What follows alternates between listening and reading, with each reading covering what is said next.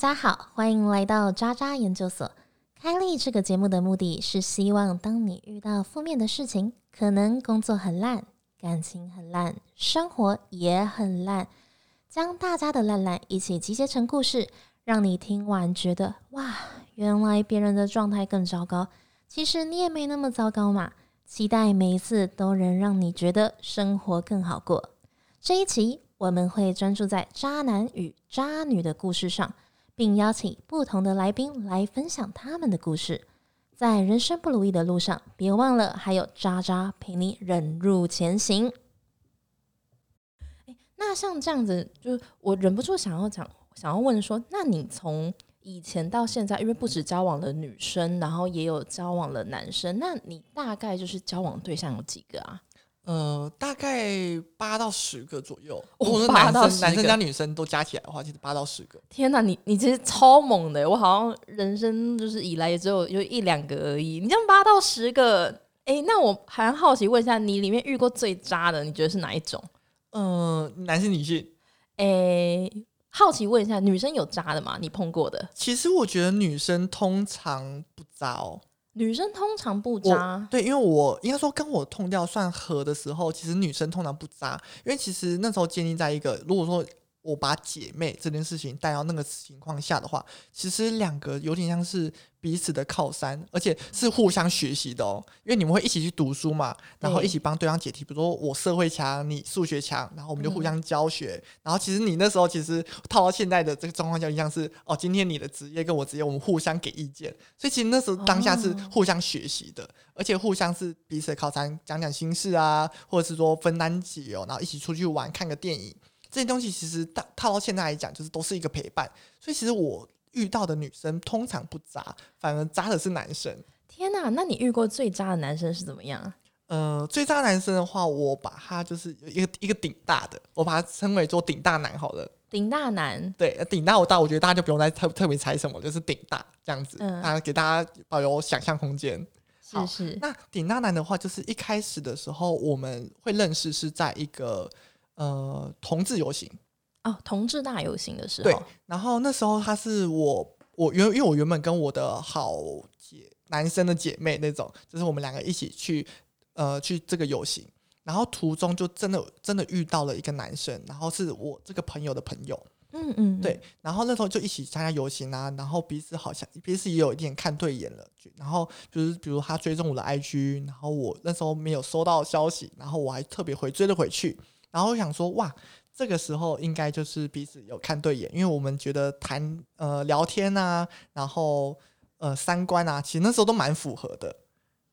原来是三观符合，还是刚好再加上顶大这个光环有一个催化效果？我觉得是顶大，再加上他是朋友的朋友，因为其实你知道，哦朋友的朋友会有一种哦他们可以当朋友，代表说他可能看过这个人，或者是说他跟这个人其实关系蛮好的，所以我觉得彼此应该算说算是痛掉算合，我们才会去有下一步的认识。原来原来，哎，那你讲了他这么多的好话，因为三观跟你也一致，感觉也很励志，然后他也很努力，念到顶大，为什么你说他是最渣的、啊？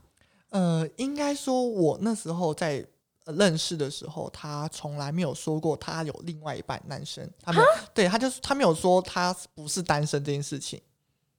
天呐！所以他是在一个有男朋友的情况下跟你搞暧昧，对，然后因为我兼职有做了一些，就是可能在大众媒体有做一些其他事情，所以我不定时会有，比如说像是公关品啊，或者是说可以吃到免费的呃餐厅业配的这种部分。那他那时候也会保持着好感，就是说，哎，那我们可以下次一起去吃个什么，然后我陪你啊，然后当你的模特之类的。然后，所以我们那时候就不断的有说再度联系，甚至一个礼拜、两个礼拜都会约一次。而且重点是他那时候不定时还要回台中哦，所以他那时候也是为了我，就是不回台中，然后不跟男朋友接触，然后反而是因为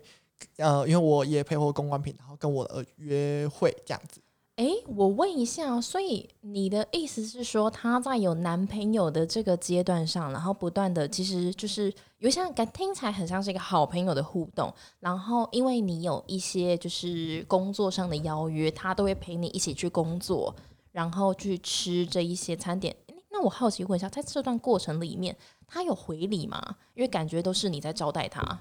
呃，他应该说渣男他们的特性都是，呃，他们就是回你个百分之一，你就会知足。哦，你哦，所以就是你请他吃了很多很多的饭，然后你送他可能你的公关品是吗？对，像是比如说公关品拍照，然后说哦，这个我可能用不到，我就直接给他。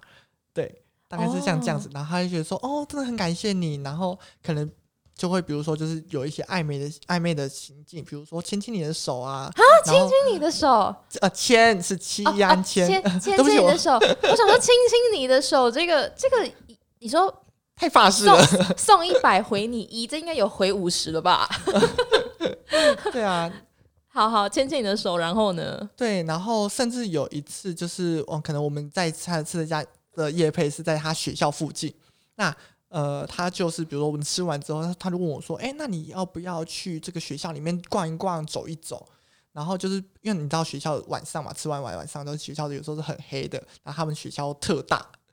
哦，对，有有时候有地方又特罗斯福路那一个嘛，呃，不好说，我不好说啊，就是就是在那边，然后然后就是在里面逛的时候，就是他会跟你讲，很用心跟你讲说，哦，这一栋楼是什么样啊，然后这里有历史渊源啊，历史故事啊，什么有趣的故事，然后 run run run，然后就会走到一个就是特别黑的地方，然后他就会这时候就是牵你的手，然后亲你一下。天呐，其实很懂浪漫呢。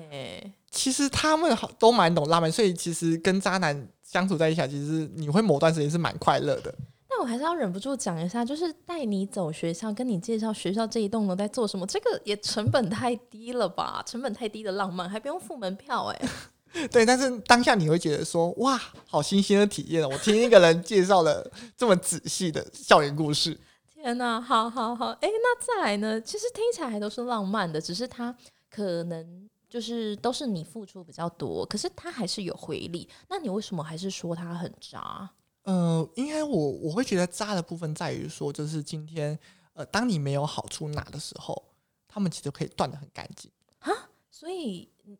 是你不太不再带他去吃饭之后，他就不理你了。可能是事业也忙，然后或者是说，我觉得就是没有任何，就是他可能就是都亲你一下，然后你可以想说，哇，那可能下一步就会我们就是会在一起。嗯，然后当下知道说，哦，他其实没有要分手这件事情。啊，对我是我是到后期才知道说，哦，呃，他们还有还有他不是单身，到后期，但我想说，我就问他说，哦，那你这样子的话，你打算怎么打算？然后他说，哦，其实他没有很喜欢他，他还等时机要分手。对对，嗯然后就这样等等等，然后真的有一次被我等到他们真的分手了。嗯，恭喜恭喜！对，然后我想说，哦，那你可能是准备好分手，然后沉沉淀完之后，我们可能会在一起。没有，他就大量约炮。你说他分手之后不是来找你，而是先开始约炮，对他想，他就跟我讲说，哦，我想要体验快乐。啊所以他就是在享受单身的滋味。没错，但是他享受搞暧昧的滋味啊，单身滋味啊，然后甚至生理需求的的各个滋味。不过其实这样讲起来也是蛮合理的啦，因为对于单身的人来说，他们做的任何的决定或是任何的行为，因为毕竟没有另外一半嘛，所以好像约炮听起来是蛮合理的。嗯、你要这样想，我觉得也不是不行，因为当下我就觉得说，哦，好，你要约就约啊，然后不约我，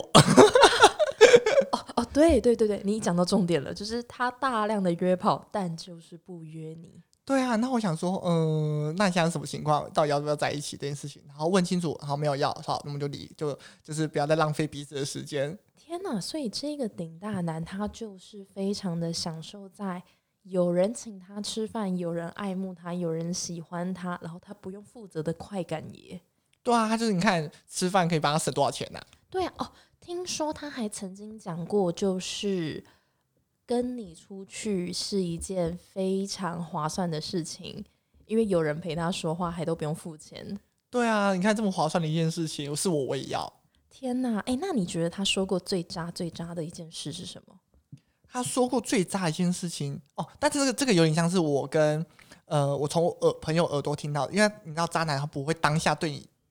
对你说这句话，渣男都很会装，对他们其实都装的很好，但是他们会不经不经意的在朋友圈里面讲出这样的话。那刚好因为是是朋友的朋友嘛，所以你会转耳间听到这件事情，但是我朋友还不想跟我讲哦，因为他觉得说就是你们好像有可能会在一起，那我不要说好了。但是他后来越想越不对劲，他觉得不行，我不能再让你陷入泥沼中了，所以他就跟我讲，然后他就说哦，他很喜欢去呃跟别人约炮的时候，很就是很想不戴套，因为他说他戴套不会硬。哇，我这句话你说很想不戴套，对啊，他很想不戴套，然后他说他戴套其实不太会硬，所以他就是尝试的去在外面就是不戴套这件事情的约炮。哦，所以是无套约炮。对，所以这时候当下我会觉得还好，你当时没有约我，因为我如果如果得了什么病，就是你知道，但是一辈子没办法根治的啊。真的哎，然后哦天哪，所以这真的是压倒骆驼的最后一根稻草。我陪你聊天这么久，我请你吃饭，结果当你单身的时候，你不约我，去约别人，你还不带套，这真的是不行哎。如果今天是我，我也会就是情绪上蛮崩溃的。对啊，这个就是好像是。丢出了东西，然后就是我丢出了饵，没有钓到鱼吃。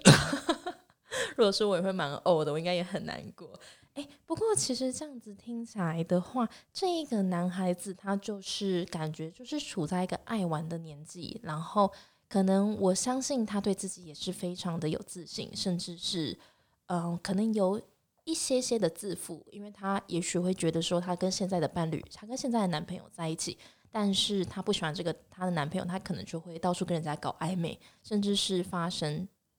有一点点像劈腿的味道在里面。所以我反而替你庆幸，就是你没有跟这样子的男孩子在一起是一件好事诶。嗯，我也觉得当下没有选，可能没有被他的顶大这个光环去给吸引住，就是最后没有屌出，我觉得也算是幸运啦，算是提早的知道这个人的真面目。真的，真的。下一集他会分享认识十多年的异性恋渣男朋友，把他搬关，并且自己也变成渣男，甚至更进一步成为对方小三的荒谬故事。人生没有最烂，只有更烂。当然，包括慈光娘的感情也是。不过没有烂过，怎么会知道人生最低的低谷在哪里呢？虽然我们的人生会遇到很多的渣渣，我们也学会许多的渣渣辨识技巧。但是我们从来不认为被别人不成熟的伤害，就要把这样的伤害复制给下一个人。每一次我们都在受伤中成长，也重新在跌倒中站起，期待自己的心灵一次比一次更加的坚强。我们是渣渣研究所，研究一切生活上的烂事，目的是为了哪怕遇到再多的不容易，依然能够笑着面对每一天的到来。渣渣研究所，我们下次见喽，拜拜。